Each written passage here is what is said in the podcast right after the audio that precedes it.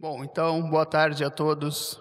Sou, para quem não me conhece, o professor Mário do Instituto. Acredito que tem um pessoal aqui que está vindo pela primeira vez, talvez nem conhecesse muito o Instituto ao vir para cá. Então, me apresento, mas tem uma boa parcela de pessoas que já me conheciam e tudo, e já conheciam o Instituto como um todo, né? Bom, então estou aqui, né, nessa tarde, começo de tarde aqui, em que nos encaminhamos para o fim do, da nossa semana, certo? Então já a minha palestra começa a ter um pouco o tom de nostalgia e despedida, certo? E e bom, o meu tema, é, a princípio, né, que foi, me foi dado e sugerido e o que eu aceitei, é a unidade das artes liberais, certo? E pessoal que nos conhece sabe que a gente faz praticamente todos os anos, só falhamos um ano até hoje, desde o início do Instituto, né, congressos de artes liberais e tudo. Então, mas essa semana não foi uh, exatamente isso, né? Foi muito mais mas também é isso, também teve artes liberais. Né? Então, o dia de ontem eu reputo como é, até admirável né? nesse, nesse quesito das artes liberais. Ele foi dedicado, assim, mais especialmente ao Trivium, ou totalmente ao Trivium. Né? A gente sabe que tem o Quadrivium também. Mas, bom, como eu disse, né, nós estamos aqui num clima de nostalgia. Eu ia fazer, então, a princípio, a gente começa a formular uma palestra e a gente é, geralmente começa com uma coisa bem técnica, bem assim, bem teórica mesmo, pontos aqui, né? Aí, tal ponto eu vou abordar e outro, e vai ser uma coisa bem técnica. E no começo a minha palestra estava aparecendo isso, né? E só que conforme eu fui aqui uh, mais assistente do da semana do que até palestrante, mas conforme eu ia assistindo aos às palestras, é, a, a minha própria palestra foi mudando, né? Porque uh, sob o impacto das coisas que eu via aqui, né? Então, por quê? Olha, eu acredito que ontem, é todos os dias, né? Não quero evidentemente rebaixar nenhum dia, todos foram fenomenais, mas o dia de ontem para mim foi bastante especial nesse quesito, né? Eu vi palestras assim incríveis, né? E eu fui pensando, bom, eu tenho que de alguma forma absorver isso na minha também, né? E tinha e tinha bons motivos para tanto. Uh, então eu vi, né? Não, de novo também não quero desmerecer a palestra de ninguém, todas foram boas e todas eu vou usar aqui, acredito de algum modo, mas por exemplo, a palestra do professor Clístenes, eu que vejo palestras dele há muito tempo, uh, eu acredito que foi a de ontem sobre a retórica, foi a melhor que eu já vi até hoje, então eu fiquei muito feliz com isso. Depois a palestra do professor Boeira também, já vi algumas dele e fiquei impressionado, certo? Eu, uh, muitas coisas, praticamente, eu até comentei com, algum, com algumas pessoas que eu já tinha visto todos os conceitos que ele tinha falado, né? Uh, mas a forma como ele os apresentou ontem para mim abriu assim novas janelas ou até numa outra imagem, né? Organizou muito melhor o que eu já sabia, né? Então eu fiquei muito feliz porque eu mesmo aprendi muita coisa, né? E e também com a palestra do Eduardo, do professor Anthony, a palestra do Marcos, né?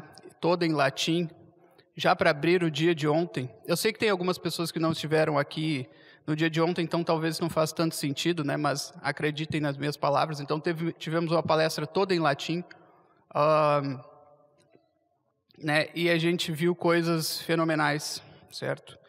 E aqui, como eu disse, né? Já estamos num clima de nostalgia e aquilo que surgiu então na minha mente como uma pergunta inicial para essa palestra que é sobre a unidade das artes liberais é o seguinte: e o dia de amanhã, certo? O que acontece amanhã?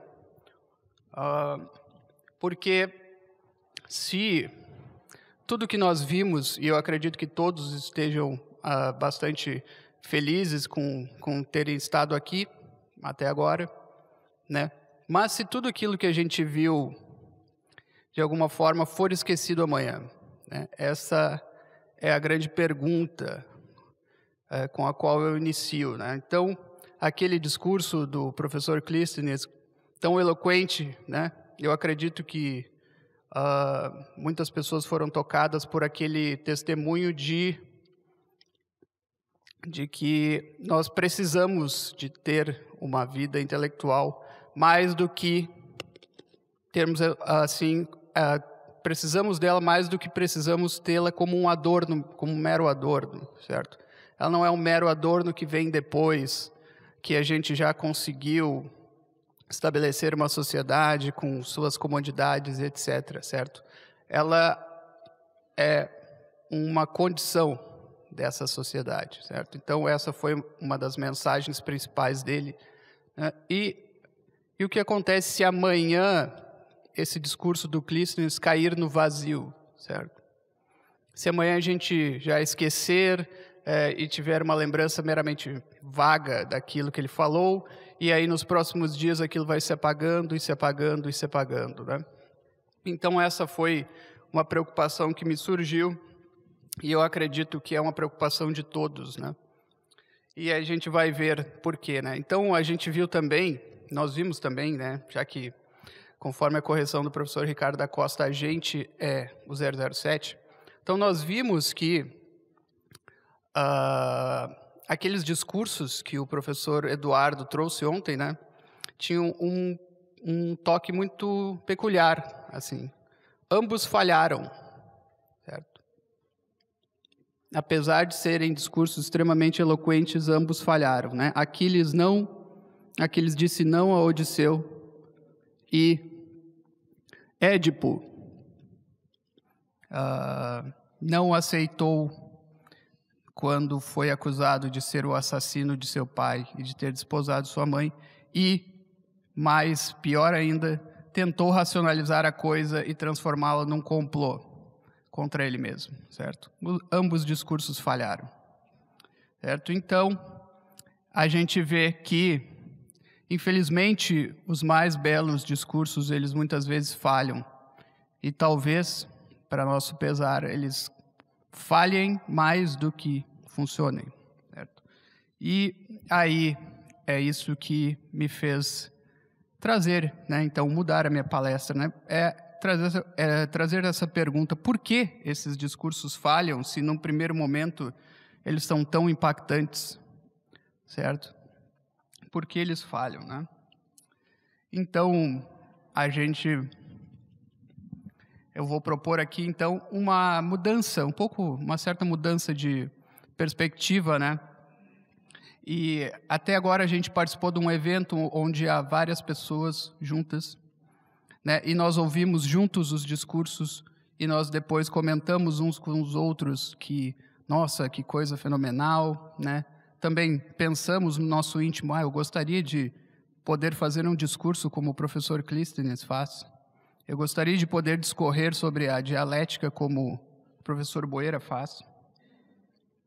Certo? E nós comentamos uns com os outros essas coisas também. Certo? Então nós temos isso, né? Ele, ele nos causa isso. Porém, nós vamos embora daqui, né? Hoje à noite já tem malas, eu já vejo pessoas com malas aqui preparadas para ir embora, certo? E amanhã nós vamos estar sozinhos conosco mesmo, conosco mesmo, certo? E aí é que vem, certo? E aí é que vem essa questão, né? Uh, esses discursos eles vão calar fundo na nossa alma e aqui calar fundo quer dizer, né? Ser eloquentes, eles vão uh, permanecer na nossa alma ou eles vão se dissipar, certo? E aí nós precisamos dessa inversão, né? Nós precisamos fazer, e é isso que eu convido a todos a fazer aqui, essa inversão de, de olhar para dentro agora, né? fazer uma viagem interior, certo? Naquela veia muito conhecida, né? do conhece-te a ti mesmo, né? Por que então Sócrates, né? Sempre que as coisas, não sempre, mas algumas vezes, né? Interessantemente, uh, que as discussões iam muito para o campo teórico, o que é o céu, o que é a terra, não sei o que, ele falava, bom, na verdade, eu não conheço a mim mesmo, uh, então eu não, não tenho grandes pretensões de ficar entendendo o que, que são essas coisas. Ele até conversava sobre isso, né? mas ele dizia: não, mas no fundo, no fundo não é isso, eu ainda nem conheço a mim mesmo, certo? Então, eu acredito que essa seja uh, a tônica que nós temos que ter depois daqui. Né? Existe este evento como um evento grupal, onde nós uh, conversamos, dialogamos, ouvimos, nos congratulamos, nos apoiamos, mas depois nós voltamos para a nossa casa, para o nosso quarto, para a nossa cama, e estamos sós de novo com a, conosco mesmo, certo? Então, aí a gente vai ver né, se o discurso foi efetivo ou não. Uh, e bom, por que que, né, por que que às vezes ele não é? Ou, na verdade, não é que ele não seja? Acontece que, como eu disse, nós vamos embora, nós vamos dormir, e no outro dia nós acordamos e aqueles discursos, eles já sumiram um pouco, e no outro dia, e no outro dia, e até por isso nós fazemos esses eventos aqui, né? E eu sei que tem muitas pessoas que vêm aqui com o intuito de. Né, não são pessoas que querem ter uma vida intelectual naquela, assim, naquela. Na, a, a, a vera mesmo, né, a sério. E não tem nenhum problema com isso, né? Mas elas querem estar em contato com a cultura. E eles são muito bem-vindos e, e certo, né? Nós estamos aqui para isso também. Mas tem aqueles que querem ter uma vida intelectual a sério assim, seguir a, a, via intelectual, seguir o caminho, né? Seguir como se fosse um caminho mesmo. Todo dia nós estamos dando um passo nesse caminho, ou dois, ou três. Às vezes nós voltamos, às vezes nos perdemos, mas estamos buscando esse caminho. Então, a esses também, e talvez em especial, que eu me endereço, né? Uh, então, a esses em especial também a gente vai ver por quê, um pouco, né? Também não tem a, a pretensão de explicar tudo, mas um pouco por que, que nós nos perdemos, né? Uh, mesmo depois de ter nos sentido muito encorajados por um discurso, por, um, por uma conversa e etc. Né?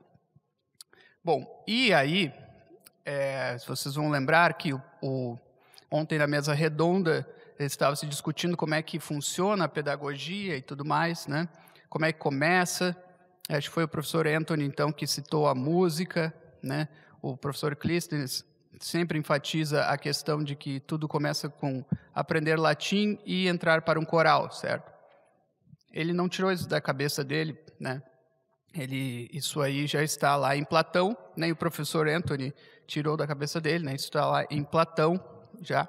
Não sei se ele foi diretamente daí que ele viu, mas acredito que sim mas também é uma ideia que circula, né? Então, saibam, a fonte é essa, né? Então, para Platão havia duas formas de educação, principalmente uma era a ginástica, como foi dito, e a outra a música. E aí na música entravam também. A música era praticamente as artes liberais, né, tomadas como um todo, mas ele chamava de música porque, enfim, elas eram patrocinadas pelas musas, né? Em todo caso, uh, apesar de ter um, uma, um certo sentido alegórico na palavra música aqui, uh, também tinha um sentido literal, certo? Então, nas leis, o Platão vai dizer que é para começar uh, as crianças aprendendo a dançar e a cantar, né? E ele vai dizer que aquele que aquele homem que não consegue se não consegue se colocar num coral e se manter ali cantando da, do modo correto, ele não está não está pronto para a educação, certo? Ele era rígido a esse ponto.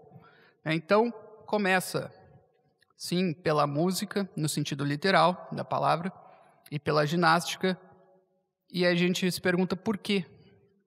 Né? E esse porquê tem a ver uh, com essa questão que eu levantei desde o começo. Né? Por que, que nós, não, muitas vezes, não temos constância nos estudos? Por que, por que então? Né? E Platão diz, não, ah, Para nós, a educação, se não for começada né, na infância, bem na infância, né, e que tipo de educação? Ah, se nós não ensinarmos as crianças a terem prazer nas coisas corretas, né, amarem as coisas corretas e odiarem as coisas corretas, né? odiarem corretamente, né? odiar aquilo que é mal, evidentemente, né?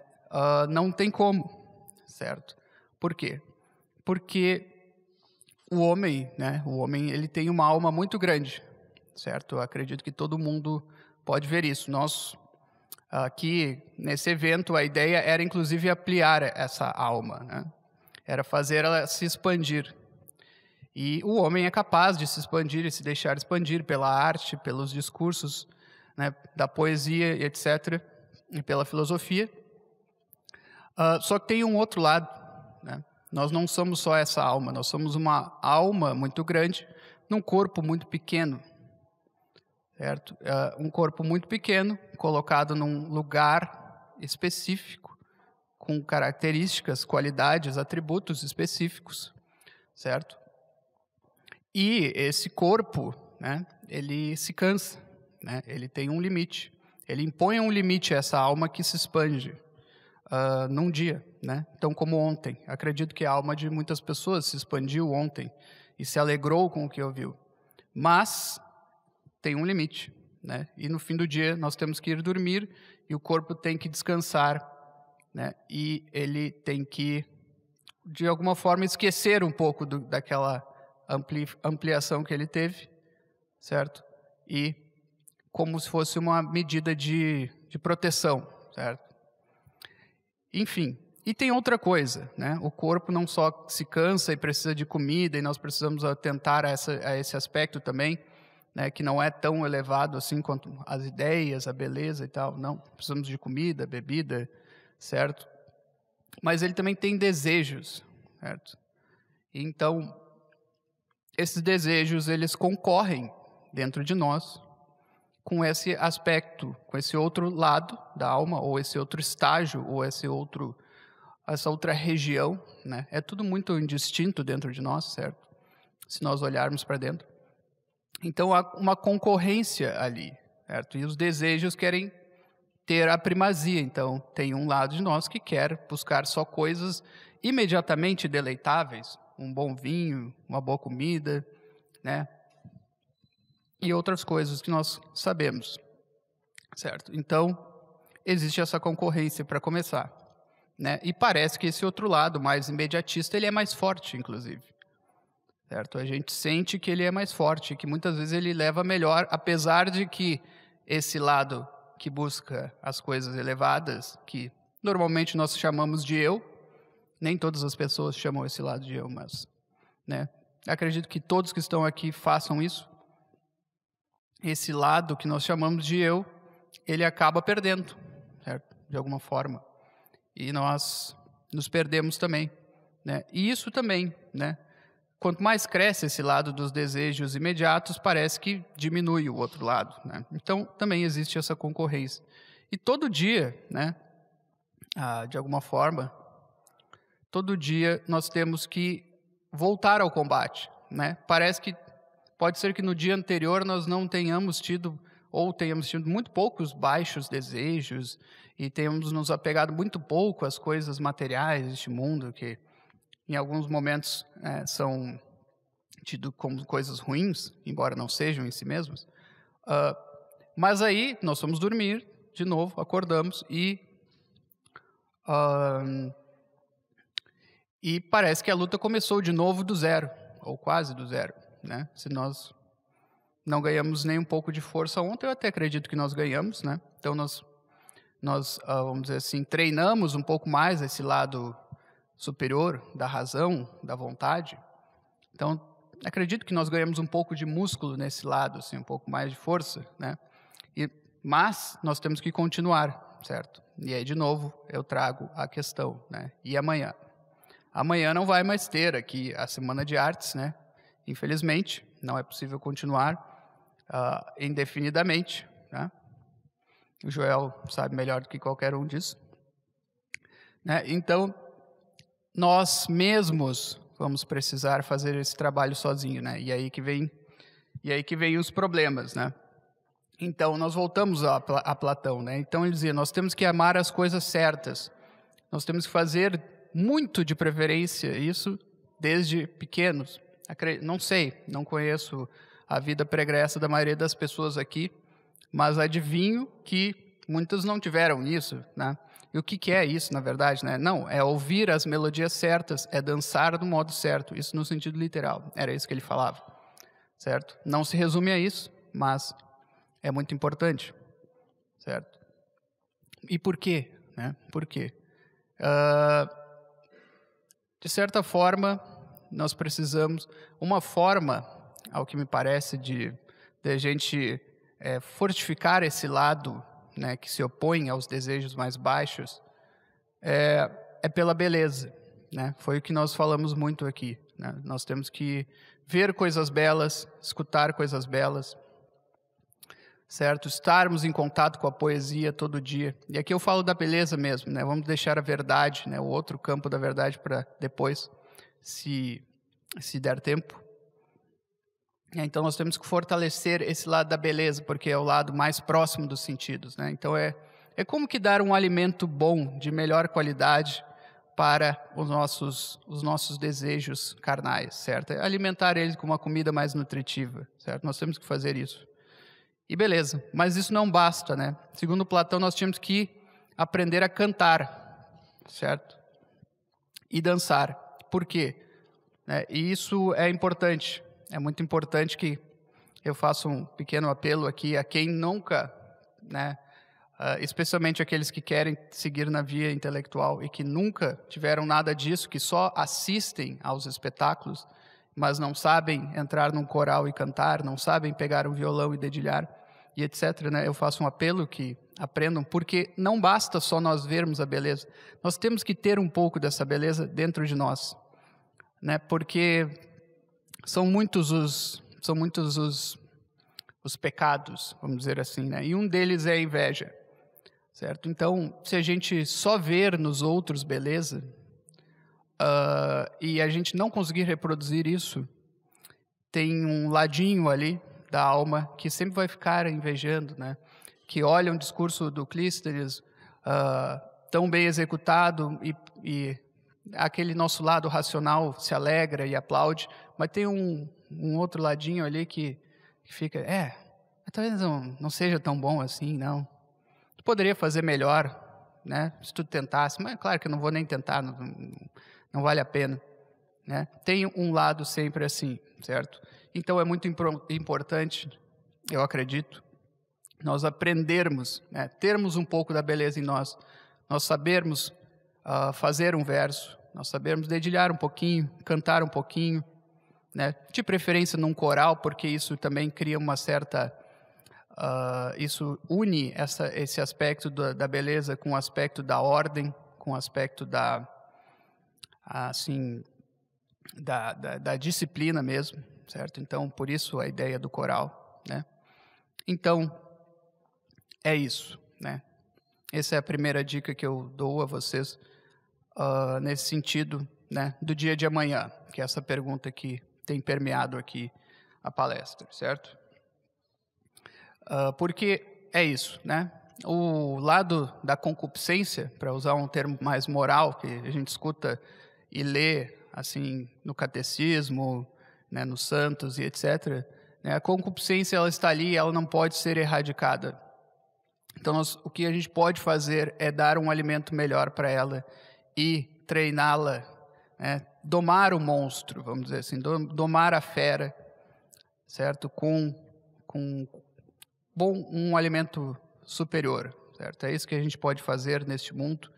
Então, é isso que eu acho que a gente tem que fazer. Né? E por isso eu digo também, aquelas pessoas que vêm aqui para, vamos dizer, uh, apenas estar em contato com a beleza, com coisas belas, também, por isso é muito bom que estejam aqui, mesmo que não vão seguir uma vida intelectual, e nem todo mundo tem que seguir, é óbvio, né?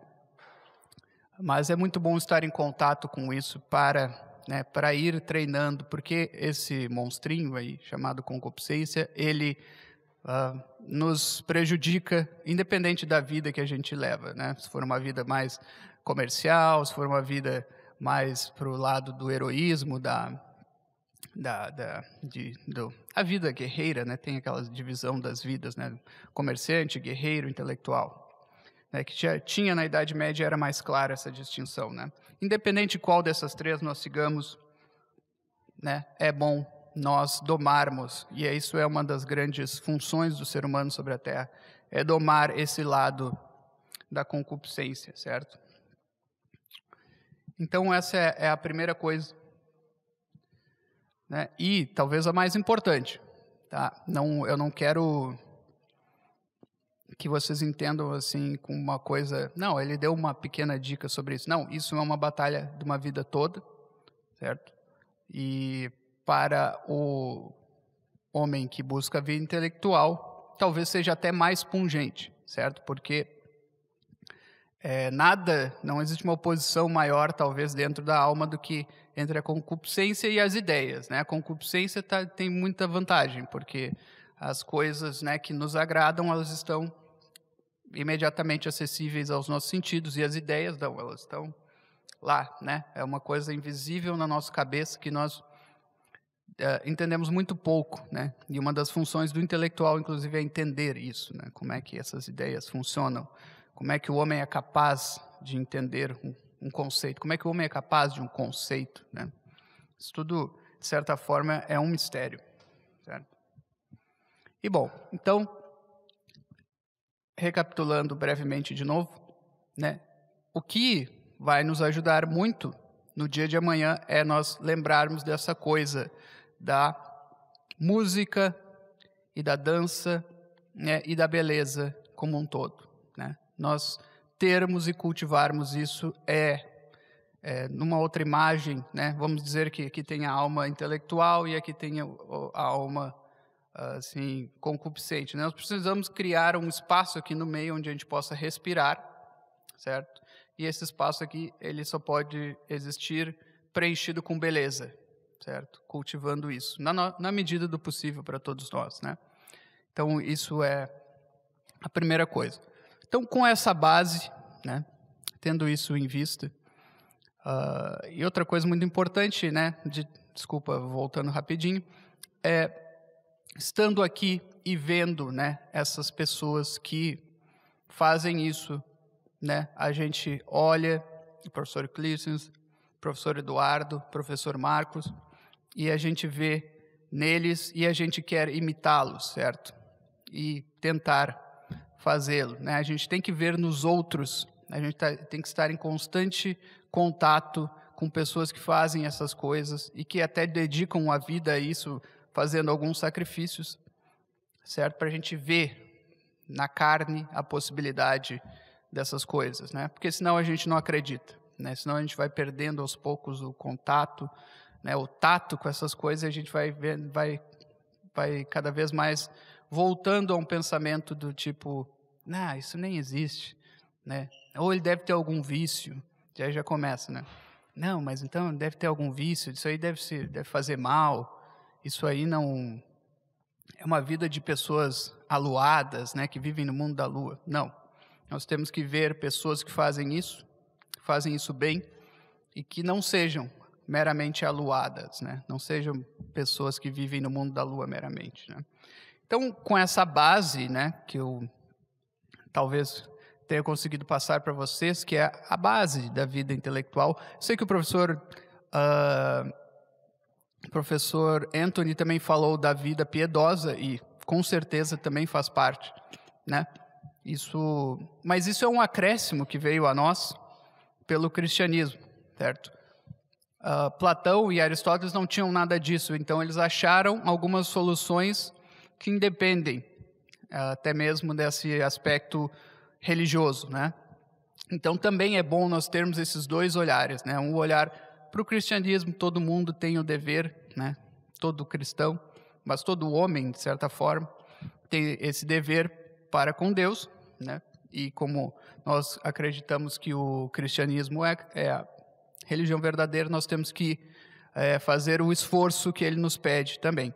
Mas uh, é bom que nós tenhamos esse outro olhar um pouco mais pagão, né? desculpa o termo, se alguém vai ficar uh, um pouco escandalizado, um pouquinho mais pagão, que olha o homem independente da questão uh, do cristianismo, catolicismo e tal, e olha como ele é, assim, sem essas coisas.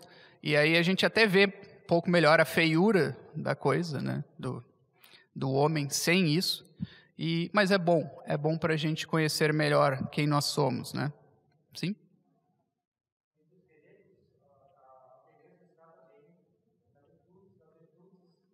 Sim, sim, vamos chegar lá, vamos chegar lá, exatamente.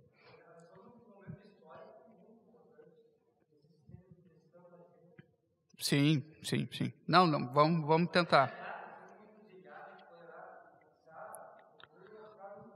Não, certo. Nós, o homem, assim, volta e meia, ele está nessas encruzilhadas. Não sei se nós estamos numa daquelas que é as, a, a mais importante. A gente sempre tende a pensar também, ah, porque é a gente, a gente está na, é, está na maior corrupção jamais vista e também na maior Talvez possa ser, pode não ser, mas eu acho que nós não somos nem capazes de julgar se é maior. Eu sei que não foi isso que tu disseste, não é esse o ponto.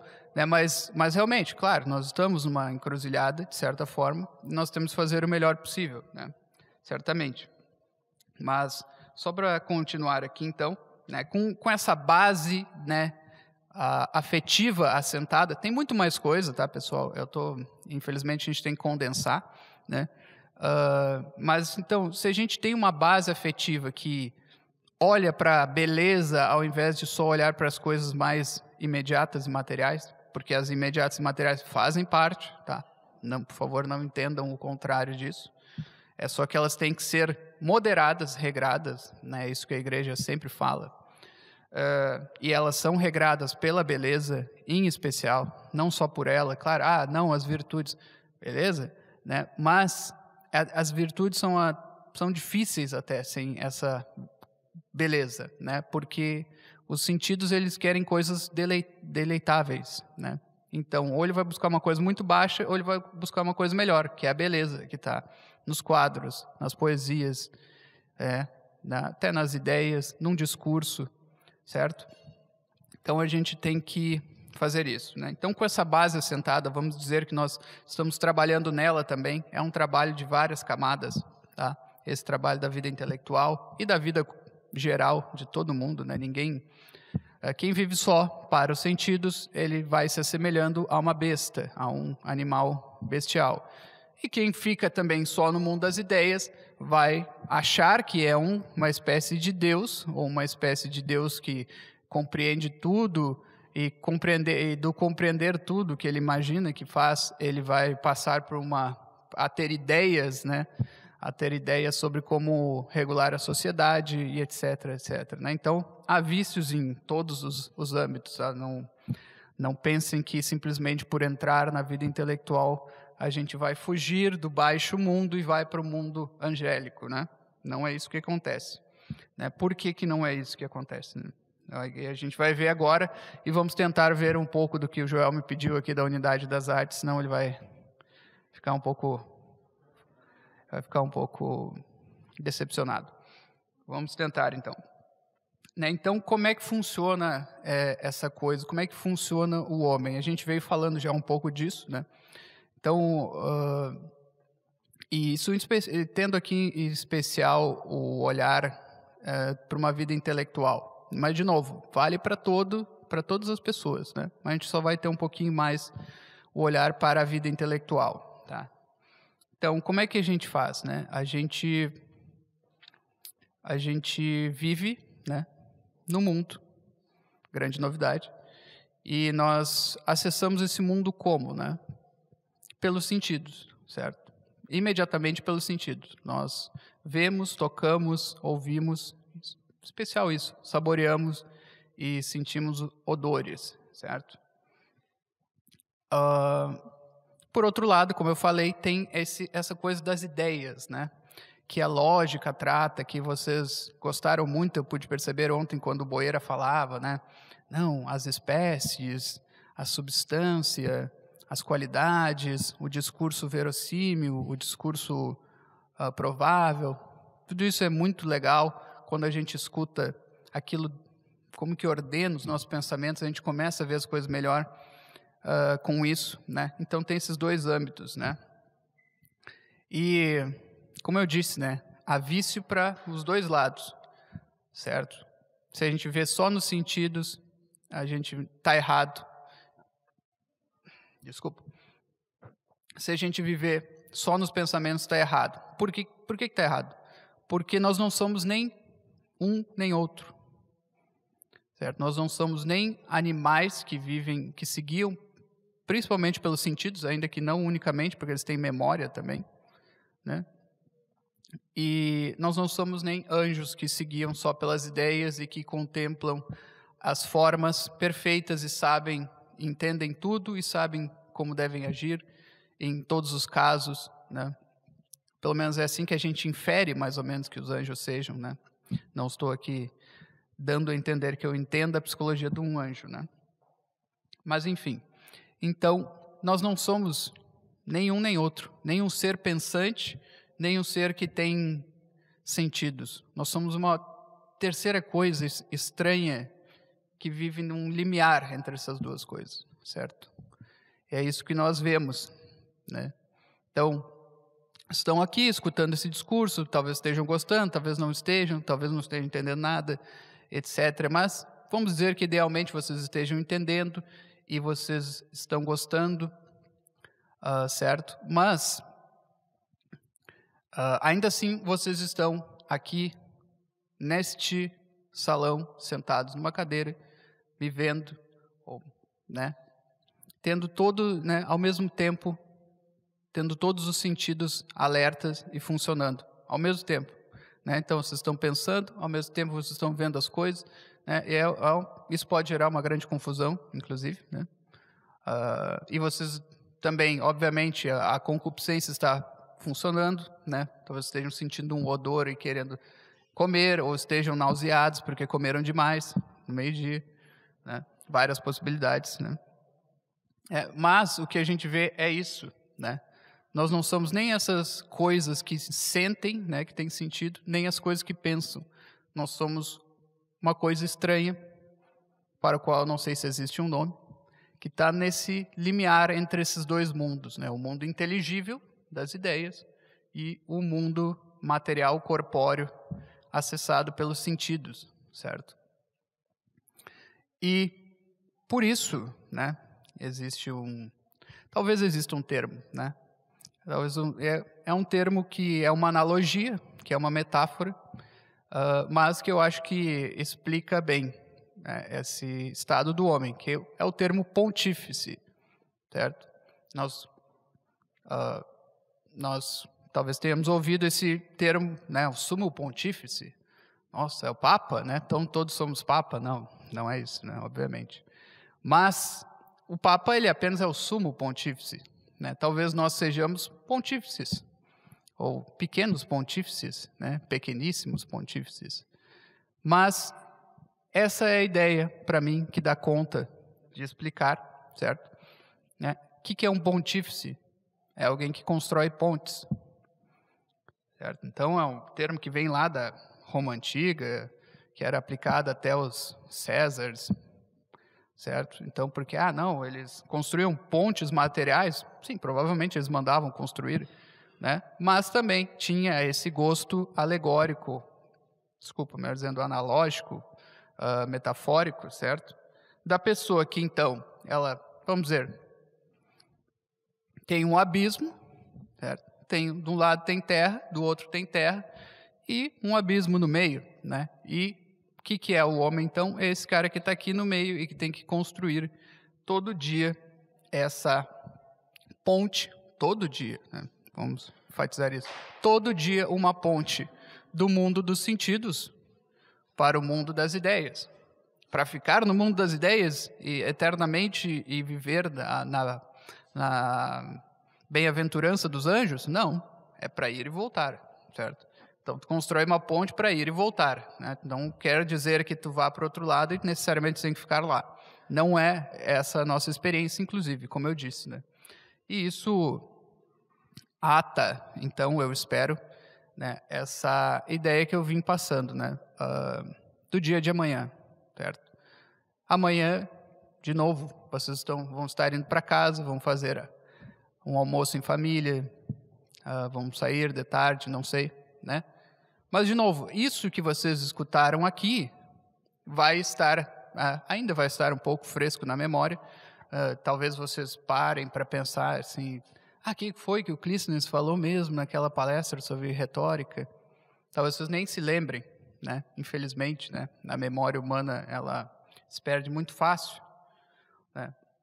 Não se preocupem, nós vamos disponibilizar as palestras, depois vocês podem rever e estudar, né? De preferência é muito bom, tá?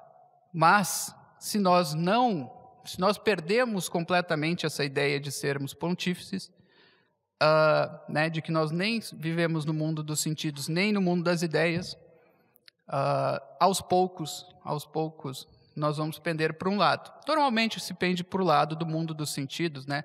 E a pessoa fica vivendo a vida do dia a dia, com seus vários problemas, são inúmeros, cada vez surgem mais, né? Quanto mais a gente foca ali, talvez é, mais pareça que surjam mais problemas, certo? Então, normalmente pende para esse lado, né? Mas a minha a minha mensagem específica é essa. Não, nós temos que pelo menos nos lembrar todo dia. Não, eu não sou nem esse cara que está sempre aqui pensando, nem esse cara que está sempre aqui uh, vivendo a sua vida familiar, empregatícia e etc. Né? Eu sou o cara que está aqui no meio. Eu tenho que todo dia, né? se eu quiser manter é, esse espírito que eu recebi, aqui no, no Congresso, na Semana de Artes Clássicas, onde eu não só vi palestras, mas vi obras de arte de pessoas uh, que estão vivas, né? não só arte de artistas já passados, mas pessoas vivas com as quais eu posso uh, conversar, etc. Né? Se eu quiser manter vivo esse espírito, eu tenho que ter essa noção. Certo? Todo dia esse combate por, né? Eu acordo de manhã, eu estou imediatamente no mundo dos sentidos. E aí eu vou me lembrando, vou me lembrando. E aí eu tenho que me lembrar, não, hoje de novo é a luta para fazer uma ponte entre o mundo dos sentidos e o mundo das ideias e transitar, uh, né? E pontes cada vez melhores, certo? Às vezes a gente nem consegue criar ponte, a gente passa um dia inteiro desesperado por causa de algum problema e, né, ah, nem consegui me voltar para as coisas superiores, para as coisas elevadas que eu gosto de cultivar ou quero gostar de cultivar. Uh, beleza, isso também acontece, né? Mas a gente tem que, se é para ter uma sementinha muito pequena, é isso, né? De lembrar que nós temos que todo dia buscar, pelo menos, tentar, pelo menos, estabelecer essa ponte, né? Essa ponte que, principalmente, como eu falei, é uma ponte que se constrói pela beleza, certo? E ela deve ser construída belamente, por isso, para manter a metáfora ainda viva, certo? E, e bem, né? É isso. E, e as artes liberais, né? É, cadê as artes liberais aí? Nem teve. Olha, as artes liberais, elas principalmente tem quanto é, como é que tá de tempo aí? 15 minutos? Tá. Elas principalmente dizem respeito a esse mundo das ideias. Não é unicamente, obviamente não é unicamente, mas principalmente é ali que a gente cultiva, né? Por isso que antes tem que ter essa preparação da música, é, segundo Platão, certo? E até segundo Aristóteles, né? Mas elas principalmente dizem respeito ao mundo das ideias, certo? E é aquilo, né? São duas vias ali, né? Trivium e quadrivium, né? Segundo um autor medieval, é, Teodorico de Chartres é o nome. É, eu vi numa situação no Rui Afonso da Costa Nunes, então eu não tenho muitas referências a mais que essa. E por ser um autor medieval, em geral não há muitas referências, né? Então ele diz assim: bom, o trivium ele serve para treinar a interpretatio, né? E o quadrivium serve para nós treinarmos a, o intelecto. E esses são os dois, são as duas ferramentas da filosofia, certo? Então, de novo, essa ideia perdida de que o trivium preparava para a filosofia, certo? E para a teologia depois. Até porque na, no mundo medieval a filosofia era um pré-requisito para a teologia. Até hoje é assim nos seminários, certo? É, claro que talvez é, o conceito de filosofia tenha mudado um pouco de lá para cá. Mas ainda é assim. Então, significa o quê? Que nós temos um outro andar ainda, certo? Nós temos essa base da música, depois nós temos um andar intermediário das artes liberais que desenvolvem então essas ferramentas da filosofia e temos o terceiro andar da educação superior, né? Então,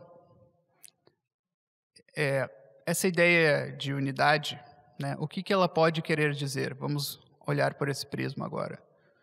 Uh, com certeza não é a unidade matemática, que é uma unidade abstrata. Né? É a unidade matemática, a gente, segundo Aristóteles, a gente chega abstraindo tudo que é possível das coisas materiais. Então, a gente, primeiro a gente abstrai a matéria, né? Então tem essa cadeira ou essa mesa aqui. É, a gente faz uma primeira abstração e que a gente tira o conceito de mesa, que vale para todas as mesas. Né? E depois nós fazemos mais uma abstração, segundo Aristóteles, e chegamos a um número, que é só a pura ideia de um, uma mesa, a gente tirou a ideia de um, e a partir da ideia de um a gente vai formar toda a matemática, certo? Então, não é essa unidade, não é essa unidade das artes, certo? Uh, qual que te, né? Tem, mas tem uma outra unidade que é quando a gente diz que Deus é um, né? Ouvi Israel, o Senhor teu Deus é um, né? E bom, por óbvio, não é essa unidade também, essa unidade de origem, certo? Nós chegamos a ela pelo conceito de origem, né? Se nós voltarmos nas causas das coisas, a gente vê que a gente não pode voltar ao infinito, senão nada faria sentido, tudo seria absurdo. Né? Então nós temos que postular que existe um primeiro, né? uma origem de todas as coisas. E esse também é o um, é o grande um, é a grande unidade. É, o verdadeiro um, a verdadeira unidade. Não é isso, evidentemente, né? Então, é, mas existe uma outra possibilidade de existir a unidade, que é a unidade pela causa final. Como assim? É, já meio abstrato isso aí. É assim, se eu quero chegar até a igreja, eu vou me mover daqui, eu vou levantar e fazer um trajeto até lá. Né? Esse trajeto vai ter várias partes, certo? Vou fazer todo um trajeto até lá e vou me pôr na frente do altar.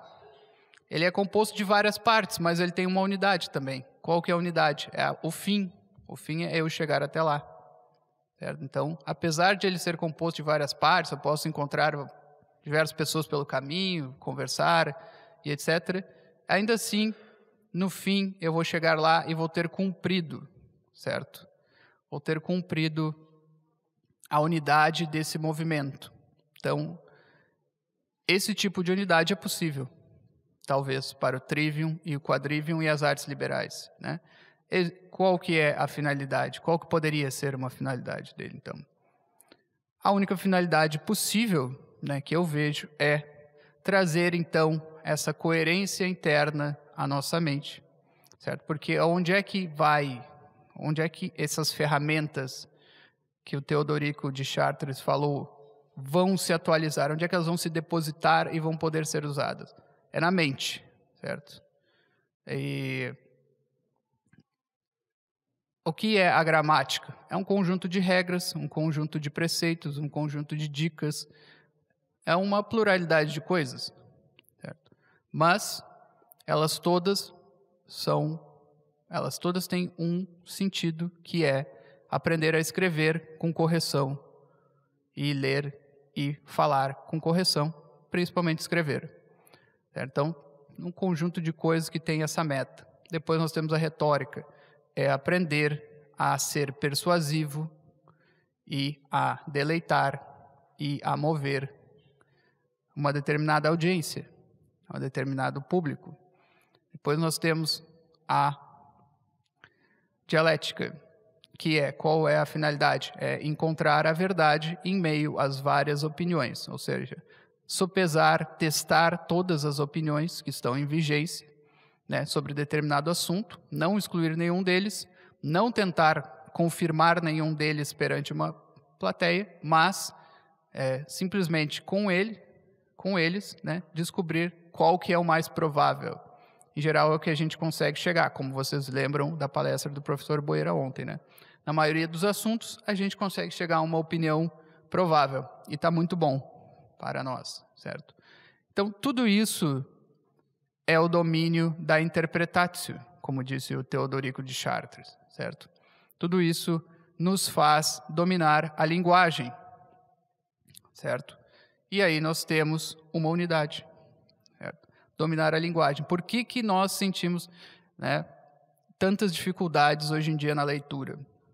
Porque, na melhor das hipóteses, aqui no Brasil, a gente aprende gramática. E essa é uma melhor das hipóteses muito grande, assim, porque não é, quase não acontece. Né? Nós temos que estudar por fora, nós temos que pegar uma gramática por conta, ler muita literatura, porque é assim que se faz. É assim que se estuda gramática. Então a gente acaba, né, aos trancos e barrancos na tentativa e erro, aprendendo se a gente tiver essa, essa, esse ímpeto de buscar né, isso. E, mas só isso não basta. Né? Se nós não soubermos retórica, se nós não soubermos é, pegar os, os argumentos de verossimilhança, como falou o professor Boeira, que acaba de chegar, é, né, se nós não soubermos lidar com esses argumentos, nós vamos nos perder no emaranhado deles. Se nós não soubermos, inclusive, identificar quais são os argumentos de verossimilhança e quais são os prováveis, certo? Como é que nós vamos uh, uh, dominar a linguagem? Então, é isso que está faltando, evidentemente, né? Mas com essas três coisas, os medievais e os antigos se davam por satisfeito. Né? Então, aí existia um domínio da interpretação de textos e também da composição deles.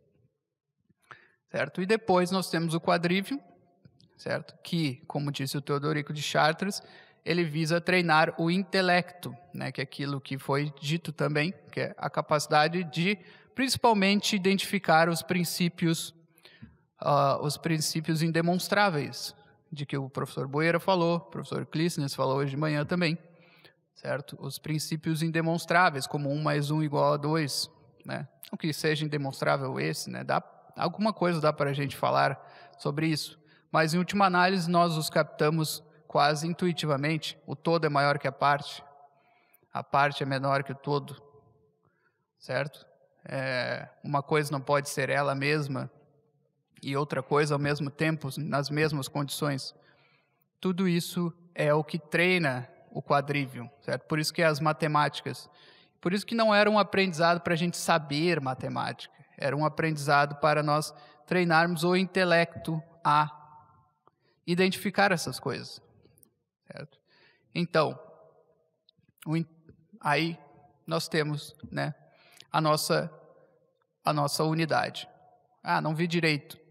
Bom, então, primeiro, nós temos que ser capazes de captar os princípios teoréticos, como chamava Hugo de São Vítor, né, aqueles princípios quase indemonstráveis, que nós, e nós temos que saber vê-los, né, vê-los de verdade, como quem vê a cadeira.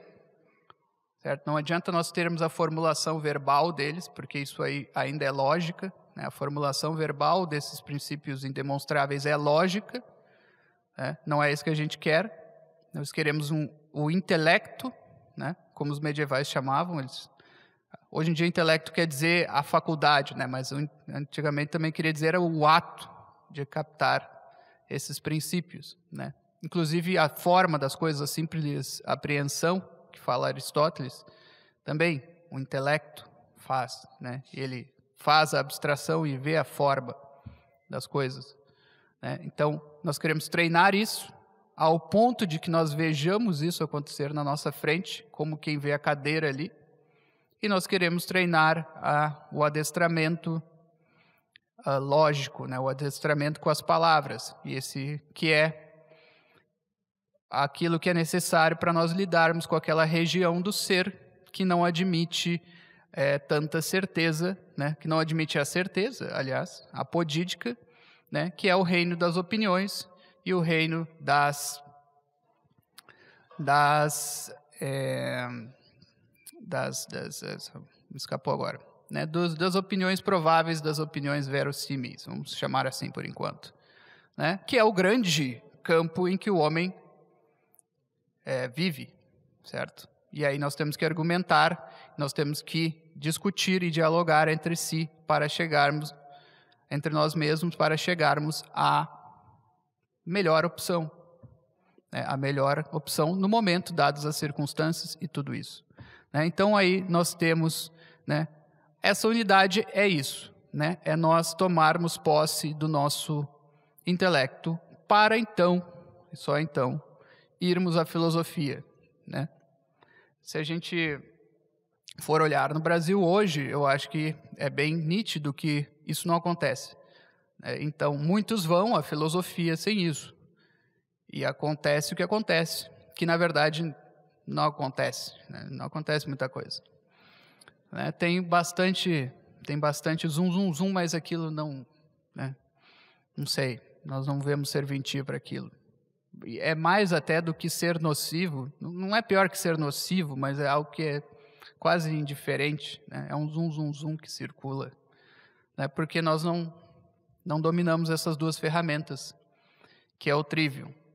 Mas, de novo, né, eu relembro, antes de dominar isso, nós temos que ter domínio sobre aquelas paixões mais baixas que vivem de né, sugar a nossa energia e canalizar para coisas né, que não são tão elevadas. Como fazemos isso? Repito, repito e repito, por meio da beleza, tendo contato com a beleza. Né? E esse é o pré-requisito, certo? E, bom, né, só para finalizar, então, como é que nós estudamos essas coisas, nós temos que meditar, certo? A solução para tudo isso é também uma prática que sempre foi desenvolvida, né, até o medievo, pelo menos, começo da modernidade, foi jogada fora, que é a meditação, né? O que é a meditação? É nós olharmos para dentro. Né? Aqui é muito bom o que nós estamos fazendo aqui, né? Nós, mas aqui nós estamos olhando para fora certo? Nós estamos virando o espelho da nossa alma para fora. Nós estamos vendo o Clístenes, o Marcos, o professor Eduardo, o professor Boeira e todo mundo mais que esteja, esteve aqui, e nós estamos vendo esses exemplos. Mas vai chegar uma hora que a gente vai ter que voltar para dentro desse espelho, né? Essa parte é a parte dolorosa, né? Porque a gente não vê só aquelas ideias bonitinhas, né? A gente não vê só a beleza, a gente vê toda a aquela, aquela lama, aquele esgoto no fundo. E aí dói, né? E aí dói. Mas é, a gente tem que se acostumar a fazer isso, por bem ou por mal. Né? Então a meditação é isso, é o voltar, depois de voltar para fora a luz, né, a luz exterior, depois nos fixarmos numa luz exterior que vê e busca os exemplos, busca aquelas coisas belas em que a gente pode se espelhar, nós voltamos para dentro né, e meditamos, rememoramos o que vimos e vemos também o que nós precisamos fazer para nos configurarmos melhor aquilo. Certo? Então, existe essa meditação moral, né? O que, que nós precisamos fazer para melhorar, não só no sentido intelectual, como no sentido estritamente moral, agir bem, fazer o bem sempre que possível, sempre que a oportunidade se apresenta né? Mas também meditar nas ideias, porque senão elas vão cair no vazio, elas vão ser um vento que soprou na nossa mente e passou, né? Então, essa minha última recomendação é a meditação como prática, uh, como segunda prática, né? segunda, segunda dica ou instrução que eu posso dar né? Primeiro, contato perpétuo com a beleza, certo? Contato, maior contato possível e o maior contato possível é aprender a reproduzir a beleza por nossa própria conta.